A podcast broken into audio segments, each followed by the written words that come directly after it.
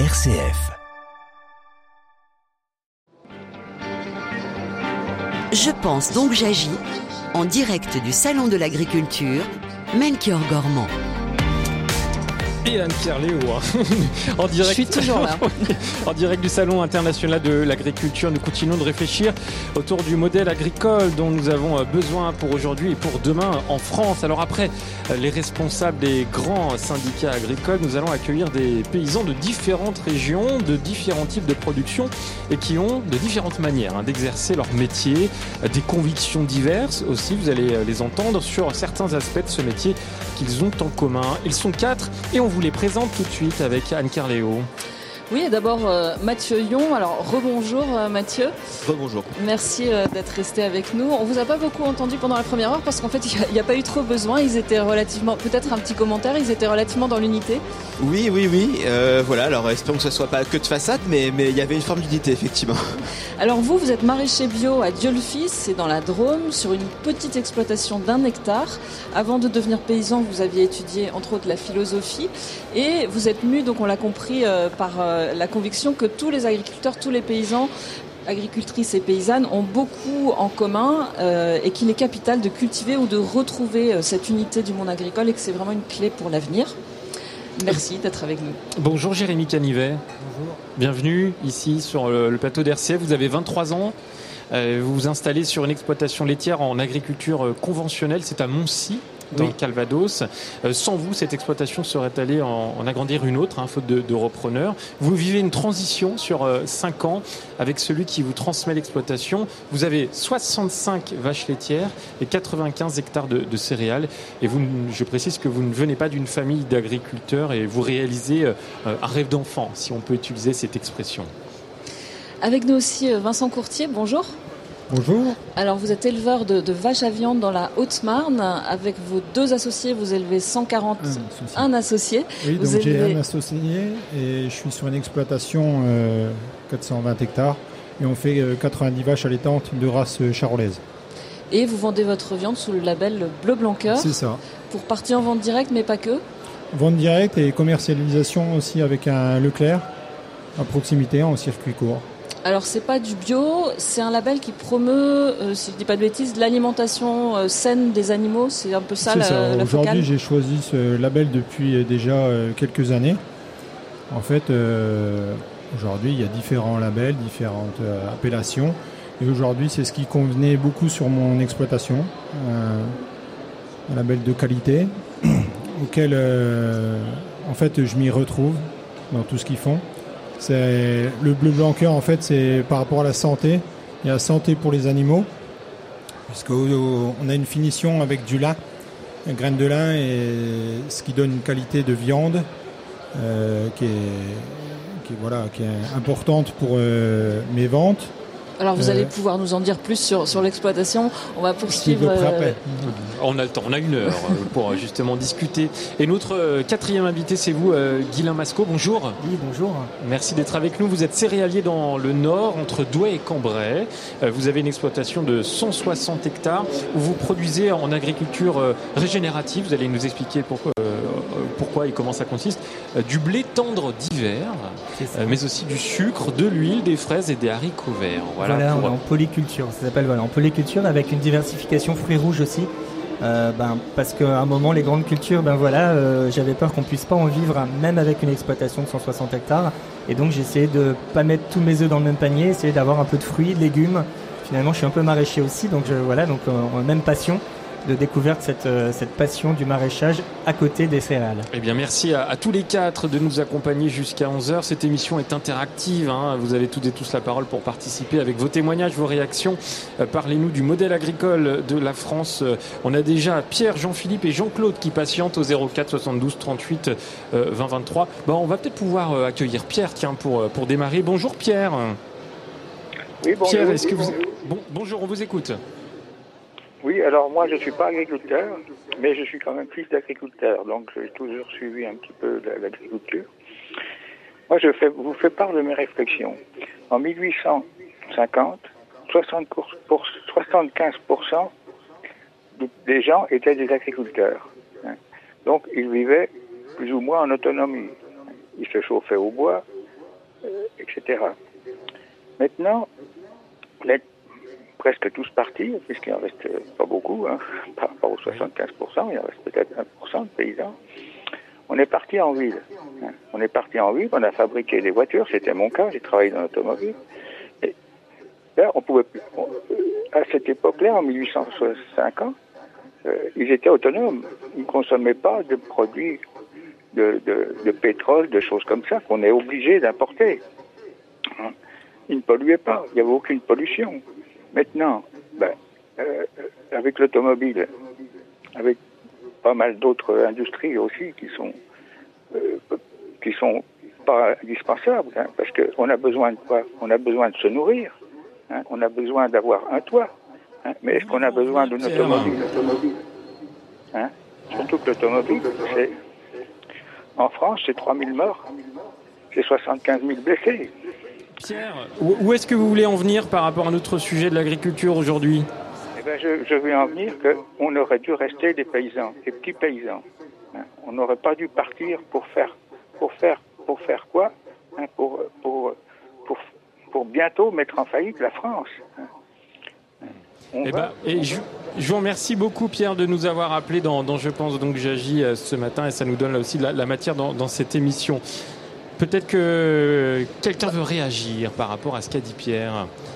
Allez, Guilain Masco. Moi, J'ai bien entendu ce que Pierre disait. euh, et alors, je pense qu'il y a juste peut-être une nuance entre euh, être autonome et être autosuffisant alimentaire. On était peut-être un peu plus autonome, euh, c'est-à-dire sur à l'échelle de nos exploitations. Mais, et ça, on essaie de le retrouver, je pense, chacun, à mon avis, dans, dans ce qu'on fait, que ce soit en faisant du lait, des maraîchages, de viande. On va essayer de retrouver cette autonomie. C'est long. Par contre, à l'époque, en 1850 ou 1900 même, on n'était pas du tout autosuffisant alimentairement. C'est-à-dire que la France était obligée d'importer énormément et elle savait pas se nourrir elle-même, la France. On- on- on- les exploitations, les agriculteurs se nourrissaient. Mais à l'échelle du pays, les, je ne sais pas s'il y avait 40 millions ou 50 millions à l'époque de, de Français, ils n'arrivaient pas à se nourrir. Et en fait, c'est quand même l'après-guerre, on va dire les 30 glorieuses, enfin, de ce que m'ont raconté mes parents, puisque moi j'ai seulement 43 ans, qui ont permis quand même, tant bien que mal, un progrès, comme le progrès de la médecine a permis qu'on finalement vive plus longtemps, le progrès a permis que la France puisse enfin être autosuffisante, mais ces dernières années, et là on va peut-être en discuter, on a perdu cette, euh, on réimporte des fruits et légumes de l'extérieur, on réimporte 60% des fruits et légumes, donc on a perdu cette euh, autonomie par rapport aux autres pays. Qu'est-ce qui fait que vous avez- qu'on a perdu cette autonomie, justement, Mathieu Dion? En tout, en tout cas, je trouve ça intéressant effectivement de voir qu'on en avait besoin peut-être d'un développement technique et technologique à un moment donné, à l'après-guerre notamment. C'est ce qui s'est passé. De toute façon, on reviendra pas en arrière.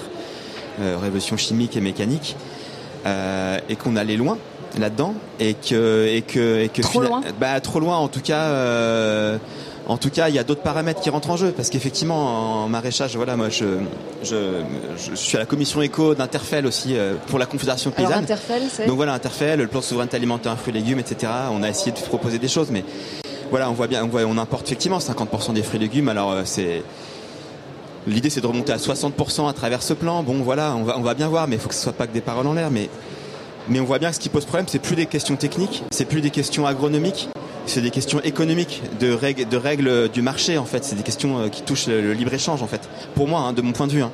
Parce qu'en fait, si la main d'œuvre est moins chère en Espagne ou je ne sais où, bah de fait, on sera moins compétitif et de fait, euh, on va, on va l'importer.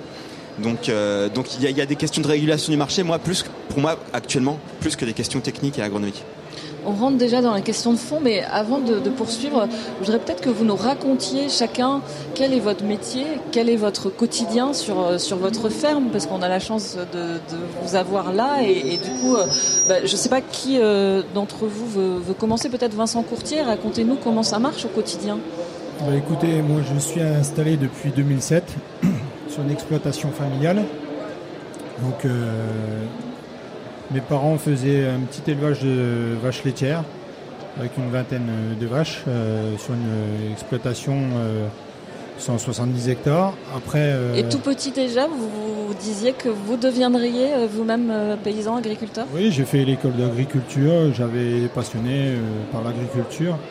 Donc euh, après, je me suis euh, lancé sur l'exploitation familiale. Et puis euh, ensuite, ben, il faut la développer.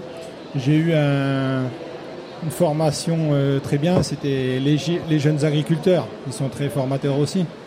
le syndicat hein, des jeunes agriculteurs. Voilà, j'ai été président de jeunes agriculteurs et ça m'a beaucoup appris sur beaucoup de choses aussi, notamment même pour développer la vente directe, parce qu'en fait, à travers ce réseau, j'ai vu j'ai eu un peu d'expérience et ça m'a permis de voir ce qui se faisait dans d'autres régions, etc. Et notamment euh, développer les circuits courts, parce que euh, au début, euh, quand, on se bat toujours avec son marchand de bestiaux pour obtenir 5 ou 10 centimes sur le prix de vente du kilo de viande, bon voilà, c'est pas toujours marrant. Donc aujourd'hui, j'ai préféré me dire, allez, je vais commercialiser au prix où j'ai besoin et c'est pour ça qu'aujourd'hui j'ai développé la vente directe, j'ai développé d'autres circuits qui me permettent d'avancer. J'ai fait évoluer l'exploitation depuis ben, plus de 25 ans. La vente directe aujourd'hui, elle représente quel pourcentage de votre production? Enfin, vente directe et circuit court. Oui. Plus de 50% de. Parce que circuit court, c'est vente directe plus quoi? Commercialisation avec un Leclerc. D'accord, en proximité. En, proximité, voilà. Plus de 50%. L'abattoir est à 20 km la bête va directement au Leclerc ensuite. C'est vraiment un circuit de proximité. Hmm. Donc j'ai cherché ces circuits-là pour, euh, pour vraiment euh, valoriser mes animaux. Quelles sont, une dernière question sur votre, votre vie euh, d'agriculteur, quelle est pour vous la plus grosse difficulté aujourd'hui dans votre quotidien? Travailler avec le climat, c'est dur. Parce qu'aujourd'hui, on, le voit encore aujourd'hui, les sécheresses à répétition, l'enjeu climatique.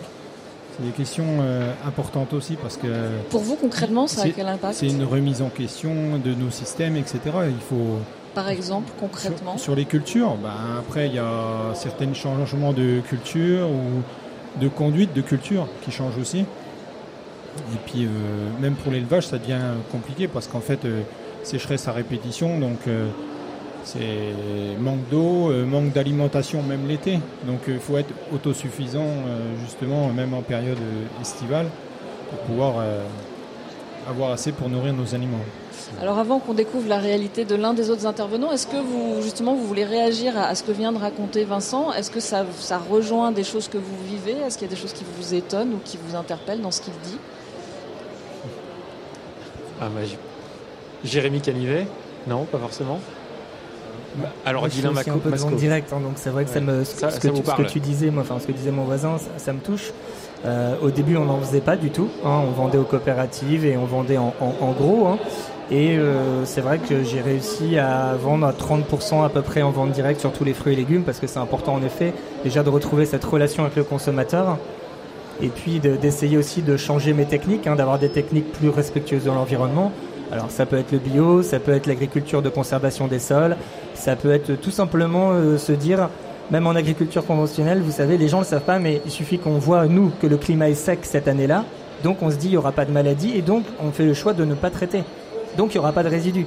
Bio, pas bio, c'est-à-dire même en bio, euh, je pense qu'ils font ce choix-là, c'est-à-dire s'il pleut, ben, ils essaient de protéger avec ce qu'ils ont comme technique bio, euh, nous aussi. Donc en fait, je pense que chaque moi, ce que je pense profondément, c'est que maintenant, chaque technique euh, d'agriculture, il y a autant de techniques que d'agriculteurs, mais elles sont toutes complémentaires. C'est-à-dire qu'il faut juste l'adapter au climat, l'adapter à la pression des maladies et des ravageurs, parce que ça, c'est une réalité qu'on vit tous, qu'on soit bio, pas bio, qu'on soit euh, agriculture régénérative ou, éleveur. C'est vraiment, on a cette pression-là, et ça, elle change chaque année. Chaque année, c'est pas la même.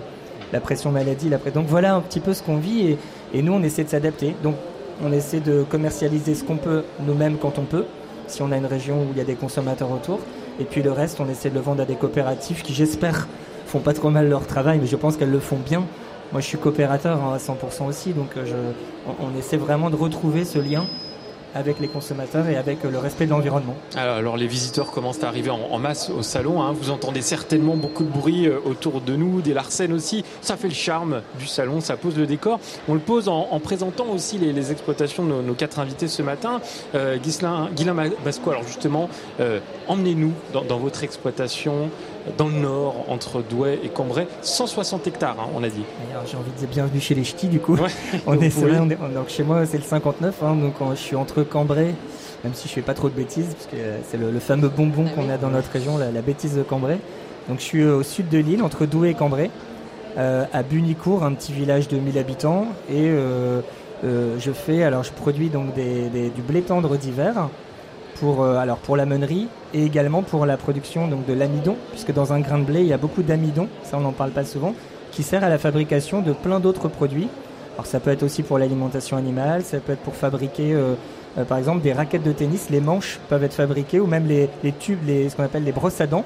Alors, pas la partie avec les fils, hein, les, fibres, mais euh, la, partie qu'on tient dans la main de la brosse à dents peut être fabriquée en fibre d'amidon.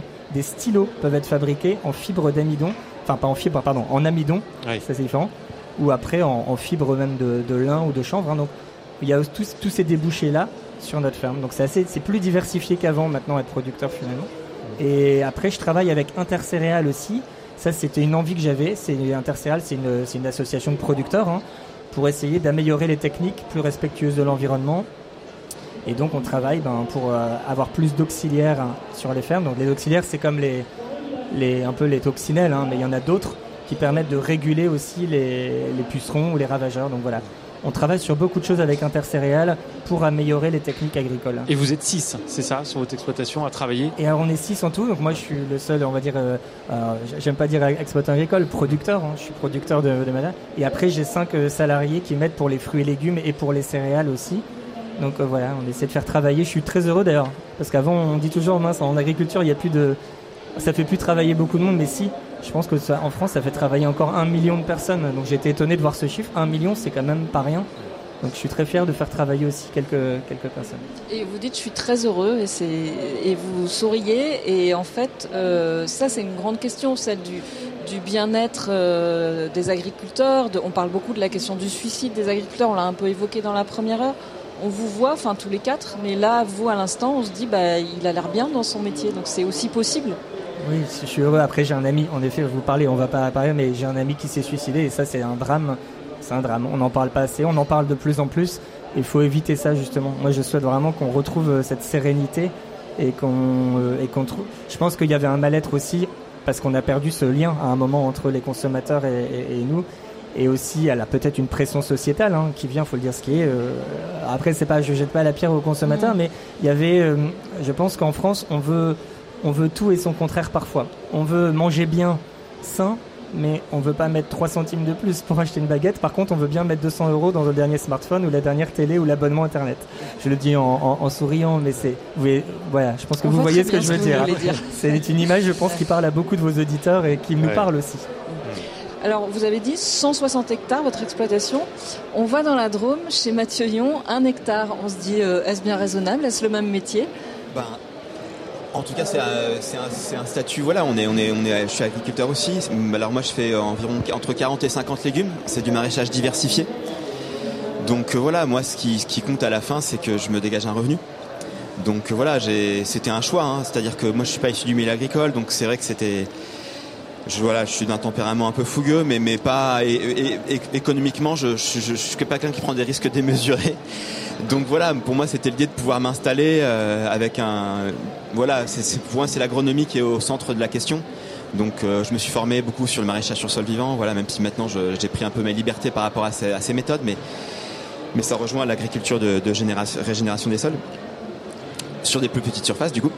Euh, voilà, mais à la, fin ce qui compte moi c'est mon revenu. Et effectivement, moi je serais très, je serais ravi qu'on soit euh, bah, effectivement 10, 20, 30, 40, 50 maraîchers euh, autour de chez moi parce que parce que parce qu'en fait c'est plus petit et du coup on peut en mettre plus. Mais on, peut vivre d'une exploitation oui, d'un oui, hectare oui. Oui, c'est possible. on peut faire. Euh, alors au début, j'ai voilà, j'étais à 45 000 euros de chiffre d'affaires. Du coup, j'ai gagné environ un peu plus de 1500 euros. Mais je trouvais que je travaillais. Voilà, je, je suis désolé. Hein, je trouvais que je travaillais trop. Euh, du coup, j'ai dit, voilà, non, parce que dans mon agricole, s'il y, a, un tabou, alors tous les syndicats sont d'accord là-dessus, c'est la valeur travail. Et, moi, je, alors j'ose pas trop le dire, mais je pense que si on veut attirer des, jeunes, notamment, euh, moi j'ai 40 ans, je suis à moitié jeune, mais je pense que c'est cette question du travail, elle est importante. Euh, moi, j'étais très content de trouver des, techniques et de mettre en place des méthodes qui, me permettent de me rémunérer, alors voilà, à 1200 euros par mois actuellement, et qui en même temps me laissent du temps. Voilà, c'était mon choix. Hein. Je dis pas que c'est tout ce que tout le monde doit faire, mais j'étais content de voir que c'était possible euh, de, de, de, faire ça et que, et que moi, pour mon mode de vie, ça me correspondait. Voilà. Jérémy Canivet, vous êtes le plus jeune d'entre nous, hein, vous avez 23 ans. Alors vous n'allez pas échapper à cette question. Il faut nous emmener, il faut nous faire euh, vivre cette exploitation laitière qui se trouve donc à, Moncy, c'est dans le Calvados. Oui, euh, c'est dans l'Orne, bordure du Calvados. Donc je suis fraîchement installé depuis 5 mois, donc avec un tiers. Et du coup, donc, je suis producteur laitier avec 65 vaches laitières. Et du coup, je produis 65 hectares de céréales, plus 30 hectares de maïs pour euh, destiner aux, vaches laitières. Ce qui est intéressant, c'est que vous avez un peu euh, sauvé cette exploitation. C'est un grand euh, mot.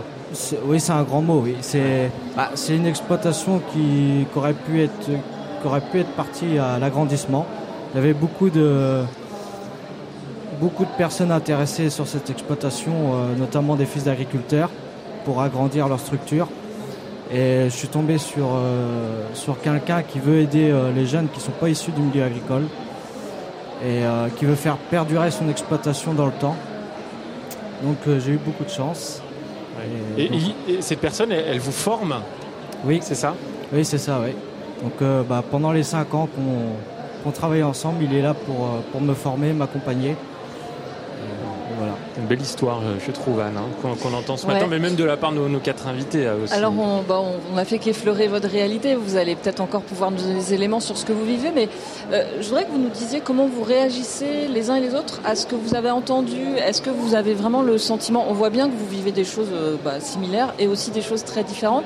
Peut-être qu'est-ce qui vous a frappé dans ce qu'ont dit les autres? Qu'est-ce qui vous a étonné? Qu'est-ce qui vous paraît intéressant, peut-être en termes de... Enfin, qu'est-ce qui vous donne des idées pour vous-même? Jérémy Canivet Alors moi je voudrais réagir sur une chose, c'est que donc je suis d'accord avec la vente directe, c'est vraiment c'est très beau de faire ça, mais le souci nous en lait, c'est qu'on a un gros problème de main d'œuvre et euh, ça serait, enfin pour moi, euh, je me verrais pas faire de la transformation sur mon exploitation parce que beaucoup de jeunes autour de moi, euh, bah, comme mon âge, sont pas du tout intéressés par, par le lait, sont dégoûtés par le lait même des fils d'agriculteurs qui sont dégoûtés par le lait parce qu'ils voient leurs parents galérer. Donc euh, on ne peut pas se permettre de toute l'exploitation de faire de la vente directe en lait. Pour moi c'est impossible. Et, je parle en, lait. Après euh, maraîchage, tout ça, il y a, a peut-être un peu plus de volontaires, mais pas dans le secteur laitier.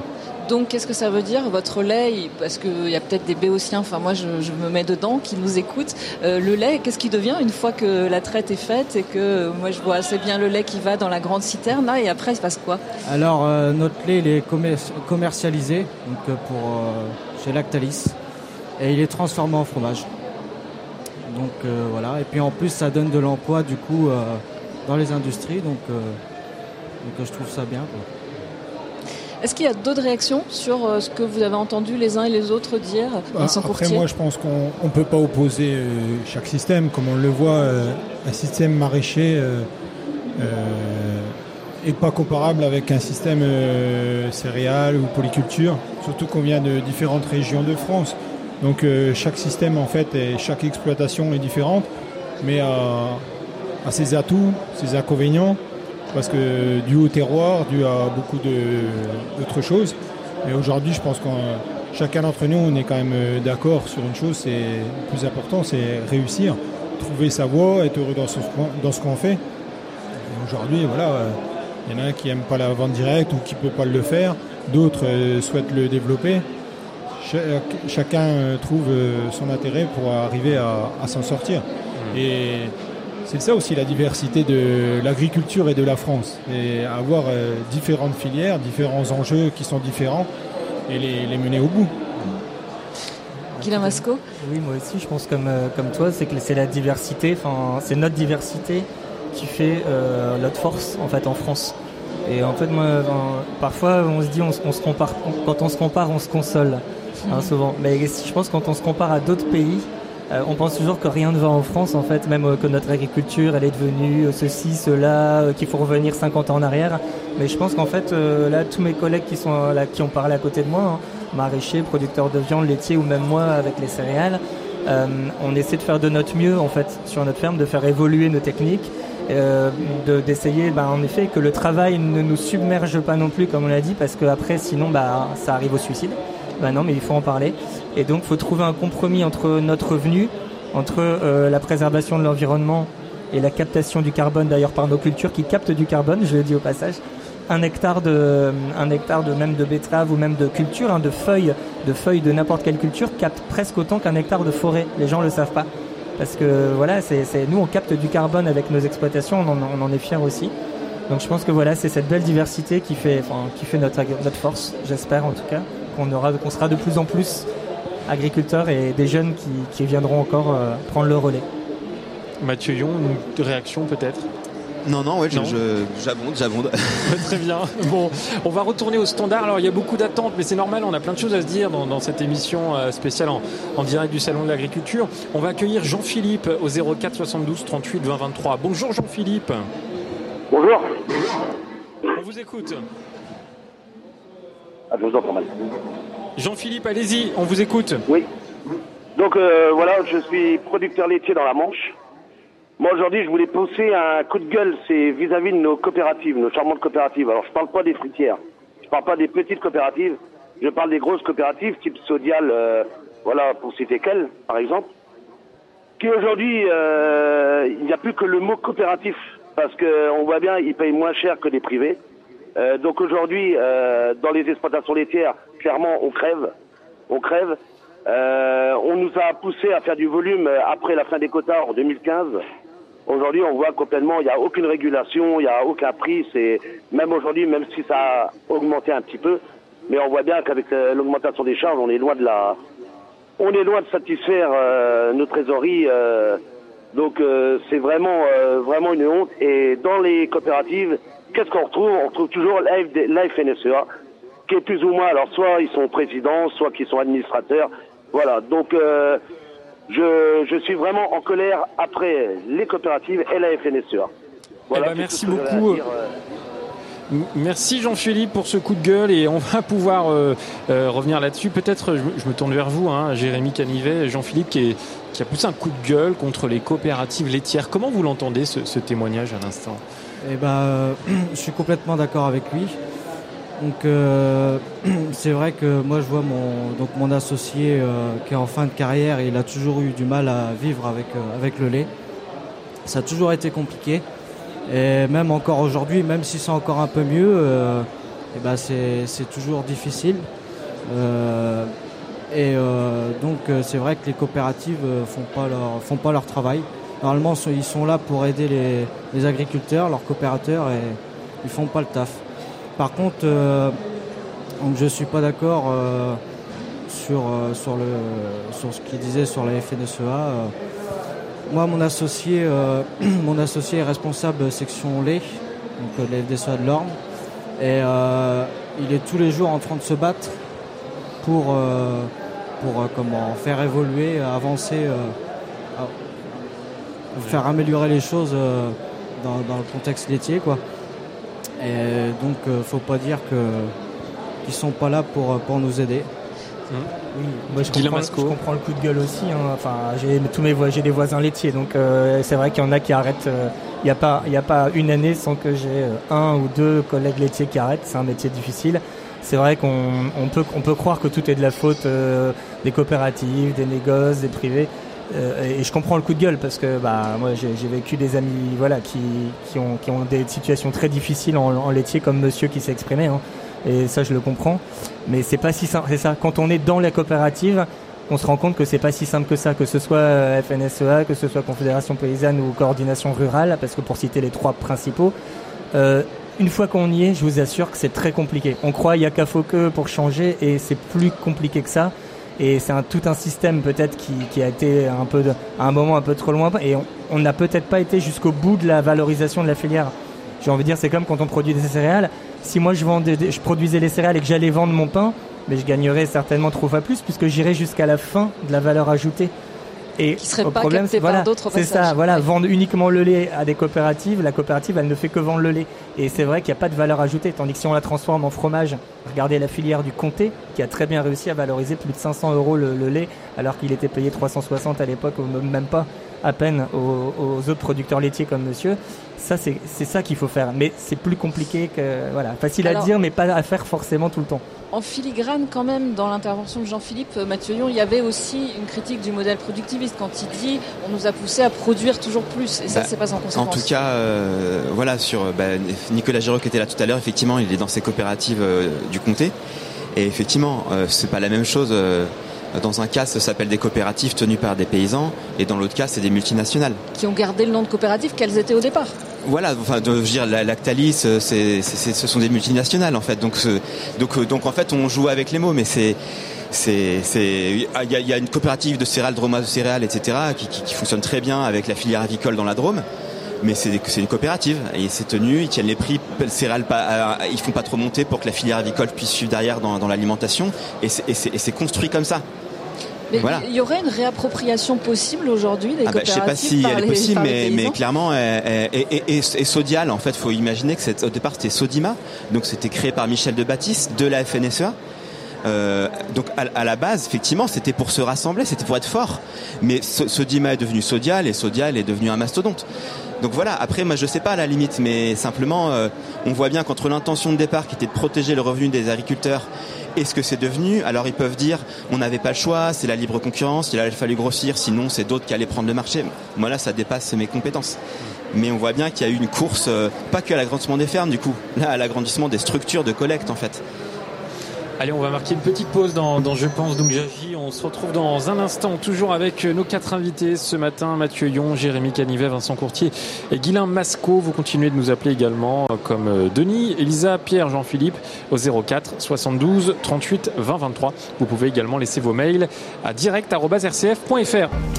Je pense donc j'agis en direct du Salon de l'Agriculture, Melchior Gormand. Et toujours Anne Kerléo, je sais pas pourquoi on vous oublie alors que pourtant pas. vous êtes Bah, bien. En fait, c'est parce que je pense que ça soulève une problématique sur ce plateau. À part moi, il n'y a que des hommes. Ah bah, Et- ouais, et on a fait- cherché des femmes. hein, Non, mais c'est une question euh, qu'on peut se reposer d'ailleurs, euh, les uns et les autres qui êtes là autour du plateau. Est-ce que euh, autour de vous, il y a des agricultrices, des paysannes? Et que- comment vous voyez cette question-là du fait qu'en agriculture, la place des femmes est quand même assez réduite? On disait dans- en première heure d'émission, à peu près un quart, euh, je crois, des, des agriculteurs sont des agricultrices. Comment vous voyez ça? Pourquoi c'est comme ça? Puis qu'est-ce que ça a comme conséquence aussi peut-être, euh, Vincent Courtier? Non, je pense, je pense qu'aujourd'hui, euh, c'est pas un métier que d'agriculteur, que d'homme. Les agricultrices, euh, on le voit sur de nombreuses fermes, tiennent un rôle important. Maintenant, notamment dans la commercialisation, parce qu'on a vu que notre métier a beaucoup évolué, il faut produire, mais il faut savoir vendre. Et pour vendre, bien C'est souvent... assez genré alors. L'homme produit et la femme vend Non, mais c'est c'est pas mon cas, mais mais mais voilà, je pense qu'aujourd'hui, euh, dans la commercialisation, mais dans bien d'autres choses, hein, parce que là, attention, euh, les auditrices qui me qui m'écoutent, elles vont pas être contentes si je dis qu'elles travaillent pas sur les exploitations. On avait tout à l'heure Véronique Lefloc Mais- de la Mais coordination je, rurale. je pense qu'aujourd'hui, euh, elles sont autant passionnées que les hommes et font un travail euh, considérable sur les exploitations. Vincent Courtier Non, Euh, c'est Pardon, Guillaume Masco. Bah, moi, j'avais ma mère comme modèle en fait, parce que je l'ai vu alors, travailler des heures et des heures. On avait à l'époque, euh, c'était polyculture élevage hein, sur mon exploitation. Donc là maintenant, c'est devenu céréales avec des, des fruits rouges et des légumes. Mais à l'époque, on avait des moutons et elle allait agnioler à 3 heures du matin. Elle, elle allait euh, tirer les agneaux euh, elle-même, c'est-à-dire qu'elle faisait, j'ai envie de dire l'accouchement, hein, si on peut dire, mais l'agnolage elle-même. Euh, elle aidait mon père aussi euh, pour les, quand on avait aussi des, on avait des vaches blanc bleu et des salaires. C'est, elle aidait quand il fallait faire des césariennes, etc. Enfin, elle, elle a produit les fraises, elle les cueillait à 7 heures du matin, elle les vendait. Alors en effet, c'est trois boulots en un. Euh, et, et les femmes sont très, enfin pour moi, elles, elles sont très courageuses en fait. On le dit pas assez en agriculture. Alors avant, on appelait ça conjointe ça, votre Eh oui. mère, elle avait quel statut Elle par avait pas, c'est ça, elle n'avait pas de statut. C'était même incroyable en France qu'il n'y avait pas un statut, que l'État n'avait pas créé de statut pour les conjoints qui travaillaient pourtant parfois à 100% bien, bien souvent. Alors maintenant, beaucoup de nos conjointes euh, travaillent à l'extérieur. C'est, devenu de plus en plus comme ça et c'est très bien ainsi aussi. Mais bon, avant, et et il y en a encore beaucoup, il y a, comme vous l'avez dit, il y a 25%, je crois, cette, euh, en 2022-2023, 25% des chefs d'exploitation qui sont, Sont des, des femmes. femmes et qui euh, font beaucoup de choses que nous, peut-être, on n'aurait pas pensé à faire aussi. Donc je pense qu'elles apportent beaucoup au monde agricole. hein. Jérémy Canivet, euh, la- la place des femmes dans, dans l'agriculture, dans le monde agricole. Alors je suis totalement d'accord euh, donc avec mes collègues. Euh, donc, euh, la, donc la femme a une grande place euh, dans l'agriculture et euh, il y en a de plus en plus, en, surtout en lait. Du coup, il y a de plus en plus de femmes euh, qui viennent dans la filière lait et euh, donc euh, bah, c'est- comment je pourrais expliquer ça? Bah, ça vous paraît important, quoi, en Ouais. tout cas. Comment? Ça vous paraît important, en tout cas. Ah, ça, me paraît très important, oui. Et en plus, euh, donc euh, les femmes qui, enfin moi, les, les personnes que je connaisse, euh, donc euh, qui, qui sont dans la filière lait, euh, eh ben, ils sont très techniques. Une femme est très technique dans le lait. euh, c'est, ça travaille aussi bien qu'un homme, voire euh, mieux. J'ai, j'ai déjà vu euh, des femmes mieux travailler qu'un homme. Et euh, donc voilà. Mathieu Yon, même question pour vous. hein. On fait le tour de table, tant qu'à Eh ben oui, oui, bah, je pense que c'est important effectivement. Alors même si je crois que c'est, je suis pas, faudrait vérifier les chiffres, mais je, il est possible qu'il y avait plus de femmes agricultrices avant, Avant. qu'aujourd'hui.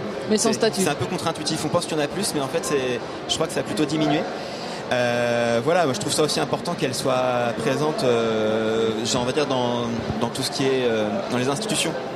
Voilà, type euh, porte-parole, euh, dans les chambres, euh, l'agriculture, des choses comme ça. Là, c'est un, c'est un endroit où je pense que si, il faut, il faut beaucoup plus de mixité. Voilà. Et c'est le cas puisque donc la présidente actuelle en fin de mandat de la FNSEA est une femme et puis Véronique Lefloc qu'on avait tout à Oui, l'heure. voilà, pour la mais il faudrait pas que ça soit que, que au plus haut niveau, que ça soit dans les champs d'agriculture aussi.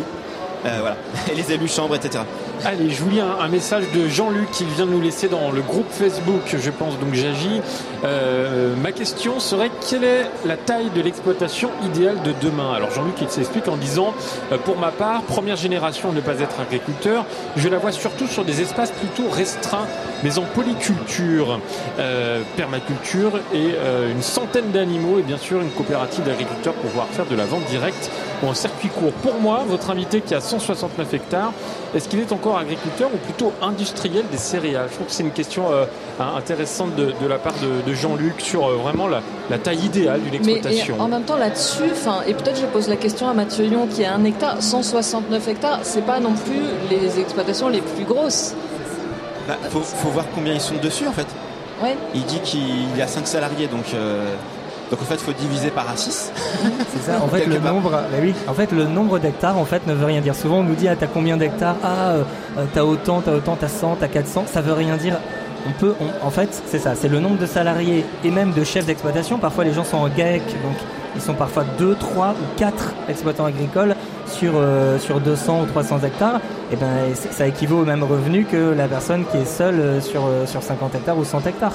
Et ça dépend. Si on fait par exemple des asperges ou des fraises sur 1 ou 2 hectares, en effet, on peut avoir presque le même revenu que quelqu'un qui fait 100 hectares de céréales. Vous voyez ce que je veux dire? Donc en fait, ça n'a pas. Tout dépend des productions qu'on y fait et de la main-d'œuvre qu'on y met. Et puis après, il y a une deuxième chose, ça dépend évidemment des, des cours, hein, évidemment, parce que parfois, quand les cours sont bas, bah, malheureusement, les agriculteurs ont été tentés certainement d'avoir plus d'hectares pour rentabiliser le matériel qui coûte très cher. C'est ça aussi la réalité, c'est qu'il y a des matériels qui coûtent une fortune, presque le prix d'une maison. Un tracteur, parfois, peut coûter le prix d'une maison, vous vous rendez compte Donc, tout ça, euh, voilà. Donc, ça, n'a plus, c'est pas vraiment le nombre d'hectares. Et 160, vous le disiez, 169 hectares en France, c'est ridiculement petit si on se compare au Brésil où les fermes font parfois 5000, parfois 10 000. En Russie ou en Ukraine, les fermes font parfois 20 000, 30 000 hectares. En Roumanie, c'est là, c'est l'Europe. hein. La Roumanie, c'est ça, c'est à côté de chez nous. Donc en fait, euh, 60 vaches, 65 vaches, c'est un élevage moyen, je pense actuellement en France. Euh, si vous avez moins, très- ça devient compliqué d'en vivre en lait. Euh, si vous avez plus, on vous dit ah là là, c'est industriel. Sauf que pour euh, une exploitation allemande euh, qui est juste à côté de chez nous, ou même les Pays-Bas, tout petit pays ou les Pays-Bas qui sont au-dessus, c'est ridiculement petit. Ils vous disent ah bon, mais comment vous faites pour vivre en France sur euh, sur euh, avec euh, 65 vaches ou même avec 100 vaches? Pour eux, donc vous voyez, tout est relatif en fait. Le nombre d'hectares ou le nombre d'animaux n'est pas comparable du tout d'un pays à l'autre. Bonjour Jean-Claude. Bonjour. On vous écoute, bienvenue. Oui, oui vous avez une qualité d'intervenant qui est vraiment. On voit que les jeunes ont été bien formés ces dernières années. Hein. moi, j'arrive à la fin, j'ai 60 ans. Je, les félicite hein, parce que pour la qualité de leurs interventions. Euh, oui, j'avais simplement, j'avais par rapport euh, au sujet euh, précédemment, j'avais, j'avais téléphoné et donc j'avais disais également, moi j'ai appris dans les années, au début des années 80 quand j'étais en formation, fin 70-80, une première chose que j'ai appris en économie, c'est que l'ouvrier travaille pour vivre et le paysan vit en travaillant. Je pensais avec ça, on a tout résumé, on avait tout résumé. Aujourd'hui, après, vous avez eu la mondialisation qui s'est greffée là-dessus. Comme vient de dire le jeune là tout de suite par rapport aux tailles d'exploitation, on est dans la démesure. Moi, je le vois, je suis dans le Jura, je suis viticulteur. Mais bon, il y avait autrefois plusieurs euh, productions et principalement le lait à compter. Et je vois les, mutations qu'il y a eu lieu. Euh, maintenant, les exploitations, avant, c'était 30, 20, 30 bêtes à 40 bêtes pour faire du lait. Maintenant, c'est 100, 120. C'est courant. Euh, avec une multiplication du, comté euh, du tonnage par 3 en 30 ans, avec euh, tout ce que ça a engendré derrière au niveau des, pollutions au niveau du cours d'eau, parce qu'on sait très bien produire, mais après on ne pense pas tout ce que les problèmes que ça peut générer. Alors aujourd'hui, je pense également, il y a une chose qui est, vitale également, c'est le problème de l'eau. L'eau, parce que sans eau, que vous soyez bien bio, pas bio, ce que vous voulez, ou même particulier, sans eau, vous faites rien du tout vous faites rien du tout. Et les gens, faut revenir à des choses élémentaires. Et la je terminerai également sur une chose. Quand on parle de circuit court, parce que moi je fais partie, je fais partie également de marché de producteurs. Aujourd'hui, on se plaint que dans les petites villes ou les, euh, les villes moyennes, il n'y a plus de commerce. Mais chacun maintenant essaye de tirer parti. Mais autrefois, il y avait un tissu économique avec des commerçants qui permettait également d'aller à pied dans les centres-villes. On ne prenait pas sa voiture, ou on prenait sa voiture, maintenant on prend sa voiture pour aller à l'extérieur, alors qu'on peut très bien euh, aller promener à pied et faire ses courses. Hein. Et il y avait des gens qui vivaient de ça en employant également du monde. Je pense que c'est simplement une question de choix. Et il y a une chose également énorme qu'il faut faire, il faut mettre de l'humain au centre de l'économie. Tant qu'on n'aura pas compris qu'il faut remettre de l'humain, on n'y arrivera pas. Et puis finalement, je finis. L'année dernière, j'avais un projet. Moi, je suis viticulteur, j'avais un projet de pailler les vignes avec de la paille en muscanthus euh, fait par euh, une exploitation là, juste à côté de, Dole. Et c'est donc j'avais fait un projet avec des aides européennes. Il y avait des aides européennes sur ce, projet, pour euh, ce type de projet. Et c'est le directeur du, cabinet, du de cabinet de Madame Buffet, qui est présidente de la région, qu'elle soit socialiste ou ce qu'elle veut, moi ça me dérange pas, mais qui me l'a refusé. Pardonnez-moi, je me, permets de vous couper puisque le, temps passe vite. On a plein de choses à se dire encore avec nos quatre invités jusqu'à 11h. Euh, mais on a tout noté, donc on va essayer d'en parler. Par contre, vous avez pointé la question de l'eau, ça c'est très intéressant, Anne, et ça rejoint la question des méga-bassines. On n'en a pas encore vraiment parlé, mais en tout cas, on avait pas parlé en comment sauver l'eau, comment faire attention à la Justement, et puis ça, montre bien euh, que l'agriculture, elle n'est pas euh, un îlot comme ça qui serait à part du monde, mais qu'elle est connectée au reste du monde. Et que la question de l'eau, l'eau c'est un bien commun ça, qui, qui nous appartient à tous dont vous, agriculteurs, vous avez particulièrement besoin. Donc comment vous envisagez justement la gestion de cette question-là, dont on sent qu'elle devient cruciale? Enfin, le manque d'eau, vous l'avez dit, euh, c'est terrible pour vos exploitations. Et en même temps, euh, d'autres ont besoin de cette eau-là. Donc comment vous envisagez la gestion de, tout ça? Je ne sais pas qui veut se lancer en premier. Euh, Vincent Courtier La gestion de l'eau, on essaye de la mener déjà sur nos exploitations en faisant, en ayant des réserves le plus importantes possibles, euh, des réserves de toit, etc. pour euh, l'abreuvement euh, de nos animaux, la consommation d'eau au quotidien.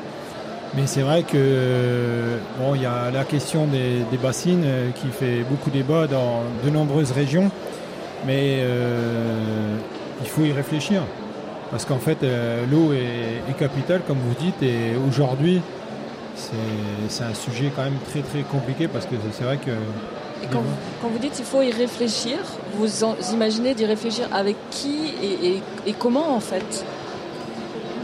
Bah, Après, euh, c'est des projets collectifs qui doivent être menés euh, à plusieurs. Après, euh, bien sûr, avec certainement le département, les régions, etc. Puisque c'est pas que pour l'agriculture, c'est des projets qui doivent être mis en commun avec plein d'autres mondes. Donc ça vous paraît important de discuter avec le reste de la société quoi là-dessus. Tout à fait, tout à fait. Est-ce que vous avez des expériences justement là-dessus de choses qui se cherchent sur la question de l'eau, justement, en termes de, dialogue démocratique auquel vous, paysans, êtes associés sur cette question de l'eau, euh, Mathieu Lyon? Alors, j'ai pas beaucoup de recul là-dessus. Euh, moi, les réunions qu'on a fait là avec mon syndicat sur ce sujet, les retours qui étaient là, c'était plutôt qu'en fait, il y avait, c'était lié à, la disparition des paysans. C'est-à-dire qu'en fait, il y en a de moins en moins. Donc en fait, ils siègent plus dans les communes, ils siègent plus dans les, de moins en moins dans les instances de gestion de l'eau, etc. En fait, ils sont moins présents dans les instances de décision, les organismes, parce qu'en fait, on est moins nombreux et du coup, on n'y va plus.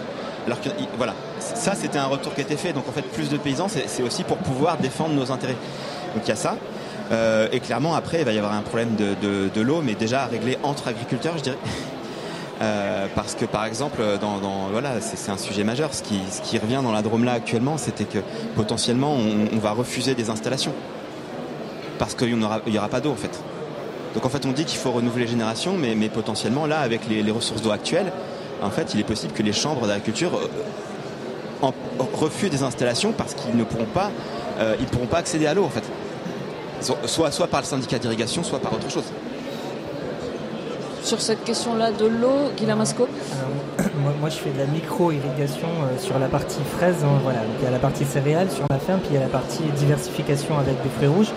Et en effet, je me suis aperçu euh, qu'il y a 20 ans, euh, bah, l'eau, elle venait du ciel, tant mieux. On a la chance d'avoir un pays plutôt bien situé dans le monde et avec une pluviométrie qui était un peu, allez, assez régulière un peu partout avant. En tout cas, ça, c'était il y a 20 ans. Et depuis 5 ans, en effet, je m'aperçois que si j'avais pas eu la micro-irrigation, euh, alors la micro-irrigation, c'est vrai que ça permet de, c'est goutte à goutte, hein, c'est des petits tuyaux percés, donc ça économise l'eau, ça permet de la, porter au plus près des plantes. Mais si je l'avais pas, euh, en fait, je pourrais plus faire de fraises, je pourrais plus faire de légumes. Les, consommateurs français ne mangeraient plus de fruits et de légumes, alors que vous vous rendez compte, déjà on en importe 60%. Et j'ai envie de dire aux consommateurs aussi, à, à vos auditeurs, l'eau, eau égale alimentation l'eau, l'irrigation, même si parfois c'est mal vu, mais l'eau, c'est l'alimentation. Un légume, on voit pas un, haricot vert sans eau, c'est un haricot vert qui est tout dur et filandreux. Un pois sans eau, c'est... Donc euh, pour une alimentation de qualité, puisqu'on parle souvent d'alimentation de qualité, avant, avant les rendements, c'est bien la qualité. L'eau égale la qualité. Et ça, je veux vraiment le, dire, hein, parce que nous, ça nous peine quand parfois on nous dit euh, vous irriguez trop, vous utilisez l'eau. À... Ben, il faut mieux mettre de l'eau dans son alimentation que dans sa piscine, même si non mais c'est très bien de mettre de l'eau dans une piscine. Hein, je, on, aura tous des enfants, mais voilà, on est très content de se baigner dans les piscines. C'est juste que il y a des priorités qu'il faudra avoir à l'avenir et il faudra euh, trouver un consensus. Il y a des piscines municipales par exemple. Voilà, il y a des piscines Et puis juste terminer là-dessus, les méga bassines. Enfin moi ça m'énerve d'entendre ce mot méga bassine. Euh, des bassines, c'est tout simplement des réservoirs d'eau. Il y a des régions d'ailleurs où on peut faire des réservoirs d'eau parce que la topographie, le relief le permet. Et il y a d'autres régions où c'est pas le cas. Donc c'est pas une généralité non plus en France les méga, ce qu'on appelle les bassines. Les méga bassines, ça veut rien dire. C'est des réservoirs d'eau. Elles sont très très ou moins grands. Ben non, mais oui, mais c'est pas. Il y a pas que des méga bassines, c'est ça que je veux dire. c'est le mot qui est employé devant dans tous les journaux. Je vois bien en tête de gondole. Mais il y a aussi des bassines moyennes qui peuvent être faits. Dans ma région, par exemple, on a le, la mer. On, a un endroit où on pourrait stocker l'eau alors que si on le stocke pas, il va pas aux nappes phréatiques justement. Là, vous avez raison. Il faut pas stocker de l'eau qui pourrait aller aux nappes phréatiques. Par contre, on peut stocker de l'eau qui, si on la stockerait pas, irait à la mer et là, elle est perdue. C'est-à-dire qu'il y a plein d'endroits en France, ça les, auditeurs ne le savent pas, où l'eau ne va pas aux nappes. Elle va à la mer, elle donc elle est perdue. Donc si on la stockait l'hiver au lieu qu'elle aille à la mer, eh bien on pourrait la réutiliser en été sans, sans que ça affaiblisse les nappes phréatiques. Et donc c'est très bon pour tout le monde. Vous parlez de la qualité de l'alimentation, Melchior, justement, oui, eh euh, ben, on a un message. Absolument, c'est Brune qui nous a laissé un mail, elle nous dit euh, le problème de l'agriculture vient euh, peut-être aussi du fait que ça fait trois générations que les Français ne cultivent plus, ils ne savent plus combien c'est difficile de faire pousser notre nourriture. Ne faut-il pas faire comprendre aux jeunes que non, ça ne tombe pas du ciel pour avoir un prix juste et que si les fruits et légumes, les yaourts, etc. sont peu chers, c'est au détriment des animaux et des êtres humains en France comme ailleurs? Moi, je trouve ça pertinent. Jérémy Canivet, ce témoignage. Qu'est-ce que vous en pensez? Est-ce qu'il y a, peut-être une sensibilisation un peu plus importante à développer en France auprès des jeunes pour euh, montrer votre métier? Euh, oui. Ah oui, je suis complètement d'accord avec ce témoignage. Euh, je pense qu'il faudrait faire voir aux gens donc l'importance de l'agriculture pour l'alimentation. que. Est-ce que vous vous sentez justement euh, connecté dans votre quotidien au, reste de la société Ou est-ce que là, il y a quelque chose à chercher? Non, pas vraiment. Euh, quand on voit que il y a en moyenne en France euh, deux agressions par, par heure sur les, dans le monde agricole, parce que beaucoup de personnes d'extérieur sont contre, un peu contre nous. Quoi. Et euh, donc pour moi, ça c'est bah, des personnes qui, crient le ventre plein. Euh, comparé à d'autres pays qui crèvent de faim, euh, nous, nous ici, eh ben, on tape sur, sur ceux qui sur ceux qui nourrissent la population. Quoi. Et justement, pour vous qui avez fait le choix de ce métier-là, qui était, si j'ai bien compris, un rêve d'enfant, alors que vous n'êtes pas du monde agricole, comment est né ce rêve en fait? Où vous, vous avez eu la sensibilisation à ce métier? Alors, euh, j'habitais juste à côté d'une ferme, et euh, donc euh, dès mon plus jeune âge, j'ai été dans cette ferme-là. Et c'est comme ça que, j'ai eu la passion pour, le métier. sur la connexion, Mathieu, au reste de, la société, vous, je crois que vous vivez une expérience bah, qui lie euh, la question agricole, environnementale à la question sociale. Vous nous racontez un, peu Oui, oui, je peux en parler un peu. Je veux juste rebondir rapido sur, ce que vient de dire mon voisin. Euh, j'en reviens toujours à ce thème-là, c'est un peu mon thème euh, favori, mais c'est vrai que s'il y a moins de paysans, en fait, on est moins présent dans les organismes et les institutions, mais aussi, en fait, on est moins, on est moins présent dans la société, on est moins en lien. Et, donc, en fait, les gens, on est 1,5% de la population active, en tout cas les, les exploitants, et donc en fait, les gens ne comprendront plus notre métier. Donc en fait, être plus nombreux, c'est pas juste pour avoir des plus petites fermes, etc. C'est aussi pour être une j'ai presque envie d'employer le mot, une classe sociale à part entière et pas, et pas, et pas un petit club euh, de, de 200 000 agriculteurs. Qu'on connaît du coup. Ouais, qu'on connaît, mais, alors du coup il y a un attachement de mémoire parce que, mais voilà, si, si on demanderait dans la salle là, qui a des parents agriculteurs, qui a des grands-parents, des arrière-grands-parents, bon, on s'apercevrait qu'en fait il y a de moins en moins de monde. Mm. Et et c'est pas c'est pas que pour faire c'était bien dans le passé, c'est pour dire qu'en fait, moins il y aura d'agriculteurs, plus il y aura des conséquences sociales. Et, plus, et plus les gens comprendront pas ce qu'on fait. Et s'il y a quelqu'un qui traite dans un champ, peut-être qu'il fera pas la différence, j'en sais rien, entre euh, la fertilisation, un traitement chimique. Ça sera la même chose pour lui, j'en sais rien. voilà, c'est tout ça qui se perd. Bon. Euh, sinon, bah, sur le, le, truc que j'ai mis en place, oui, en fait, moi je vendais en circuit court. Mais bon, alors on pourra en parler longtemps. Euh, c'est quelque chose qui s'appelle la sécurité sociale de l'alimentation. C'est là vous vouliez en parler. Voilà, donc c'est l'idée que hum, moi, ce que je me suis aperçu dans des ventes en circuit court en, marché de producteurs où j'étais, c'est qu'en fait, j'étais content de vivre de mon métier, mais en fait, je ne vendais qu'à une certaine clientèle. Aisée. Plutôt aisée. Ou alors euh, fauchée, mais très très militante. Quoi. Mm. Euh, et, mon, mon, petit frère, éleveur ovin dans le Vercors, il a une phrase que je redis souvent. Alors, il a, je la trouve un peu vache, mais je la trouve pas mal. Il dit euh, les agriculteurs riches nourrissent les pauvres et les agriculteurs pauvres nourrissent les riches. Voilà, c'est un, un, petit peu caricatural, mais c'est une punchline. Elle est à débattre, mais elle est, pas si mal. En gros, voilà, comment faire moi, petit, petit maraîcher, comment je peux, en fait, euh, je, je, suis pas obligé d'être enfermé dans le fait de nourrir une certaine bourgeoisie euh, éclairée. Et donc, on a mis en place un système qui s'inspire d'une certaine de cotisation, en fait, où il y a, on essaye de, de créer une sorte de tarification sociale quelque part mes collègues, s'ils m'entendent, ils vont me dire mais c'est pas comme ça qu'on le raconte, mais c'est pas grave, je vais faire court. C'est un peu comme l'idée à la cantine, finalement, en fonction de son revenu. Et eh ben, les, enfants, ils payent pas le même prix à la cantine. Et eh ben là, en fait, si on gagne 4000 euros ou qu'on gagne 500 euros par mois, en fait, sa salade à 1 euro, elle est à 1 euro. Hein. Mais en fait, la part dans son budget, elle n'a rien à voir. C'est des mathématiques de base. Hein. Je suis pas très doué en maths, mais ça n'a rien à voir. On comprend. Voilà. Et donc, c'est en fait parce qu'il n'y a pas de. Quelque part, on a laissé l'alimentation. Euh, au libre marché. Mais alors que sur la santé, sur tout un tas de sujets, on a considéré qu'il devait y avoir quelque chose de justice sociale. Et quelque part, c'est une, question de santé publique. Le surpoids, le diabète, etc., c'est lié souvent à, de la malnutrition, en tout cas de la malbouffe. Donc voilà, c'est un enjeu quelque part euh, de santé publique et on essaie de mettre ça en place euh, dans cette initiative Adiolfi qui se rattache du coup à une initiative qui s'appelle la SSA pour les intimes, la, la sécurité sociale de l'alimentation. Mais comment vous faites? Vous demandez aux gens leurs revenus? Alors on ne va pas jusque là, ce sera une étape, après on pourra peut-être aboutir à une forme de cotisation en fonction du revenu. Là pour l'instant l'étape c'est qu'on a mis en place une triple tarification. Le producteur il fixe son prix. Voilà, il, gagne ni plus ni moins que son prix qu'il a, vendu et le prix, le prix qu'il considère être son prix de revient. Et il y a une tarification à 65% du prix et une tarification à 125% du prix. Et en fait, il y a une péréquation entre le prix à 65 et le prix à 125 qui se gère. C'est ce qu'on appelle une caisse alimentaire. Donc c'est une caisse alimentaire. Maintenant, maintenant, on a une quinzaine de producteurs à gérer ça sur trois points de vente. Donc il y a une péréquation des caisses entre nous.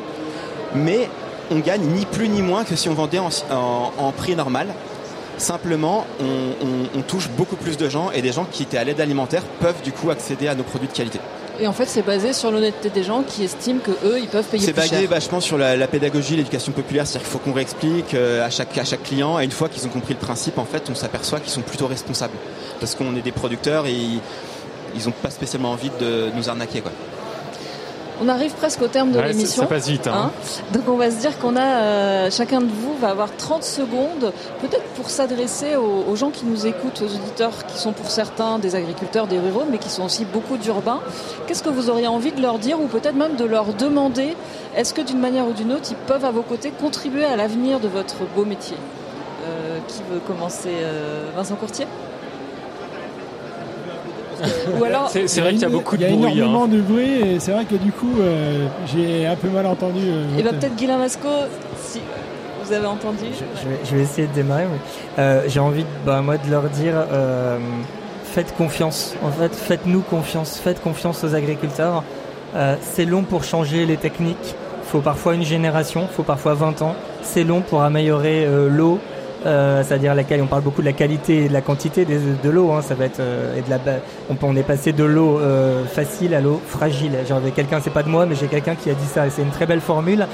Mais ne nous battons pas pour l'eau. Oui, elle sera fragile, mais on peut faire en sorte. Ne nous battons pas pour pour ou contre des bassines. Euh, voilà. Et je pense que voilà, faites confiance au bon sens paysan et, et aidez-nous en consommant surtout français déjà quand vous le pouvez. Jérémy Canivet, en quelques mots, un message aux auditeurs? Très rapide. Et euh, donc euh, je rejoins ce qu'a dit mon collègue. euh, donc il faut faire confiance à l'agriculture, aux agriculteurs. Et il faut savoir que les exploitations agricoles, surtout en lait, auront tendance toujours à s'agrandir, même si euh, c'est pas du plein gré de, tout le monde, mais on doit assurer, on doit assurer un approvisionnement en nourriture et il y a une- avec moins en moins d'éleveurs. Donc euh, voilà. Vincent Courtier? Bah, ne pas diviser le- les modèles agricoles, mais au contraire rester euh, les uns avec les autres de façon à avoir plus de, de connaissances et construire les choses ensemble. Mathieu Lyon On sera très court, c'est bah, devenez, devenez, devenons paysans. Enfin voilà, on a besoin de plus en plus de monde, donc euh, venez.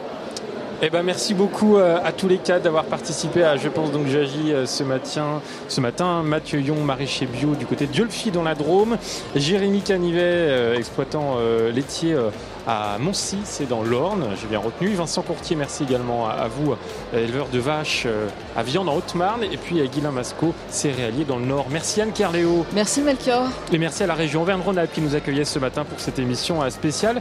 On se retrouve demain Et aux équipes, et aux équipes de à- RCF à, en. Bertrand, à Jérémy, à Philippe et Catherine qui ont permis la, la réalisation de cette émission. On se retrouve demain pour Je pense donc j'agis, 9h, 11h. Bonne journée à tous.